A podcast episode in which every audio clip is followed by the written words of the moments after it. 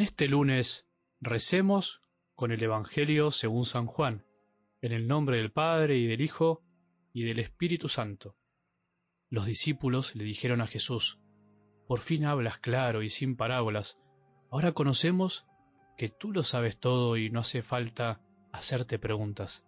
Por eso creemos que tú has salido de Dios. Jesús les respondió, ¿ahora creen? Se acerca la hora y ya ha llegado en que ustedes se dispersarán cada uno por su lado y me dejarán solo. Pero no, no estoy solo porque el Padre está conmigo. Les digo esto para que encuentren la paz en mí. En el mundo tendrán que sufrir, pero tengan valor. Yo he vencido al mundo. Palabra del Señor.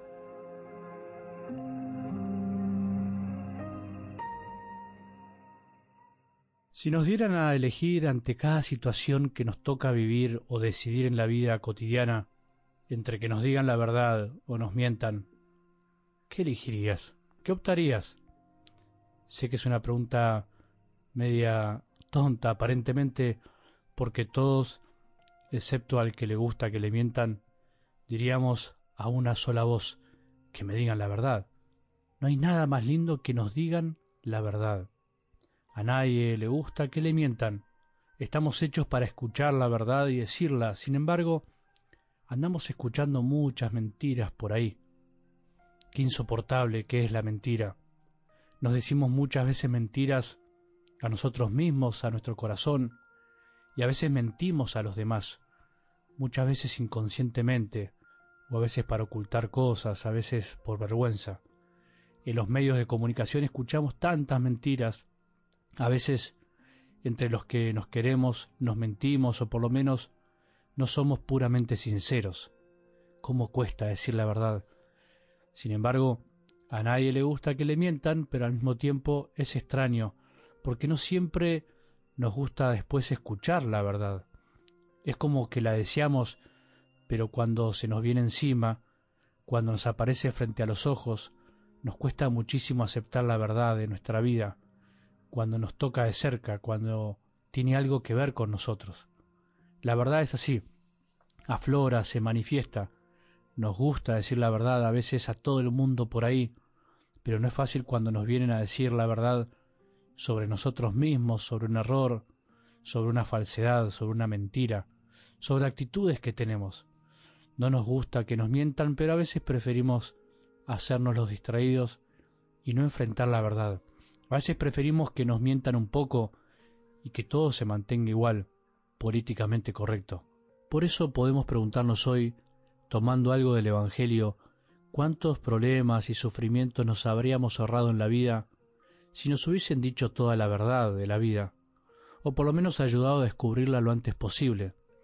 Cuántos dolores y desilusiones nos habríamos evitado si nos hubiesen dicho que todo no era tan fácil como pensábamos, como nuestra camecita lo imaginaba. ¿Cuántos problemas le habrías evitado a tu hijo, a tu hija, si no le hubieras pintado la vida como una linda película mientras a vos te costó muchísimo? ¿A cuántos sacerdotes se nos hubiese hecho más fácil si, como decía Benedicto XVI, se nos diga toda la verdad sobre el sacerdocio, sobre lo difícil también que es, lo lindo pero lo difícil?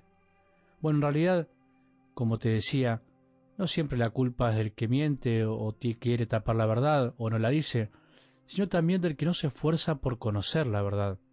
Pero la mentira a veces se disfraza de un supuesto bien por el otro, pero que a la larga se transforma en un mal, en un obstáculo para seguir, para creer, para tener ánimo y esperanza. Hay personas que prefieren evitar a toda costa que los otros pasen por algún tipo de sufrimiento humano, cotidiano, normal. No quiero que sufra, no quiero que pase lo mismo que yo, dicen algunos padres a veces a nosotros sacerdotes sobre sus hijos. Es entendible, es verdad.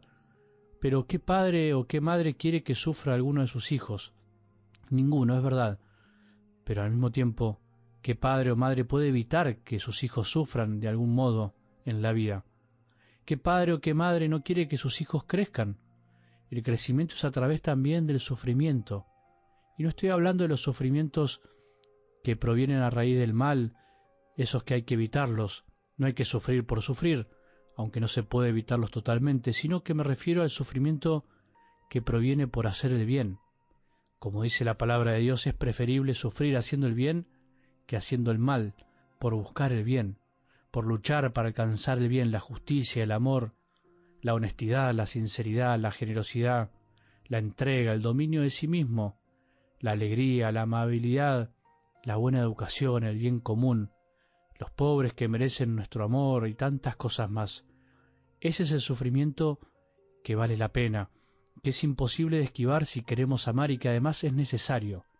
El que quiere evitar ese sufrimiento no entendió el sentido de la vida, no llegó ni siquiera a ser hombre, como decía también el Papa Benedicto XVI.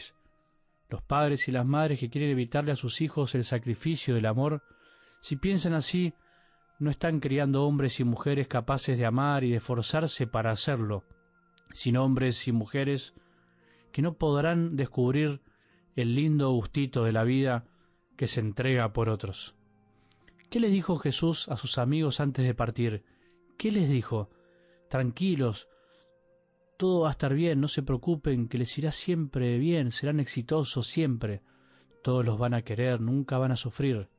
El que me ame no sufrirá en nada, tendrá salud y trabajo siempre asegurado. ¿Qué les dijo? ¿Les dijo eso? Es interesante ver que ante la afirmación muy segura de los discípulos de que creían, Jesús no se calla dos verdades muy divertidas, aunque duelan. Me dejarán solo y tendrán que sufrir. Me dejarán solo y tendrán que sufrir. No, Jesús, qué mala onda tenés. ¿Cómo vas a decir eso? Sin embargo, Él nos dijo la verdad. ¿Nos gusta que nos digan la verdad? ¿Nos gusta que Jesús nos diga la verdad de nuestra vida? ¿Te gusta decirles la verdad a los demás o se la disfrazás? Jesús les anticipa y nos anticipa que cuando nos creemos que la tenemos clara, no nos olvidemos que somos capaces de dejarlo en menos de un minuto cuando el dolor o el sufrimiento se presentan en nuestra vida. Somos capaces de abandonarlo, de abandonar la fe por cualquier cosa. ¿Cuánta gente abandona a Jesús cuando se presenta la dificultad. ¿Y cuánta gente lo abraza en la dificultad? ¿Cuántas veces hemos dejado a Jesús solo por miedo, por vergüenza, por el qué dirán, por el temor? Jesús nos anticipa que en la vida sufriremos por culpa de otros o por culpa nuestra. ¿Tenemos que evitar el sufrimiento? Sí, el que no vale la pena, el que proviene del mal nuestro y ajeno. ¿Tenemos que esquivar todos los sufrimientos de la vida? No, la verdad que no. Sufrir por el bien es necesario e inevitable y nos hace bien.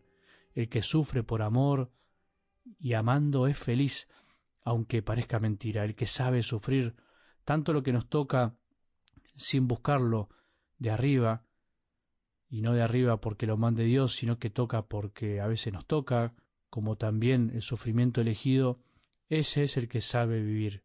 Vive distinto, transforma todo en oportunidad para amar. Jesús no nos mintió, prefirió la verdad. Vos y yo, ¿qué preferimos? Que tengamos un buen día y que la bendición de Dios, que es Padre misericordioso, Hijo y Espíritu Santo, descienda sobre nuestros corazones y permanezca para siempre.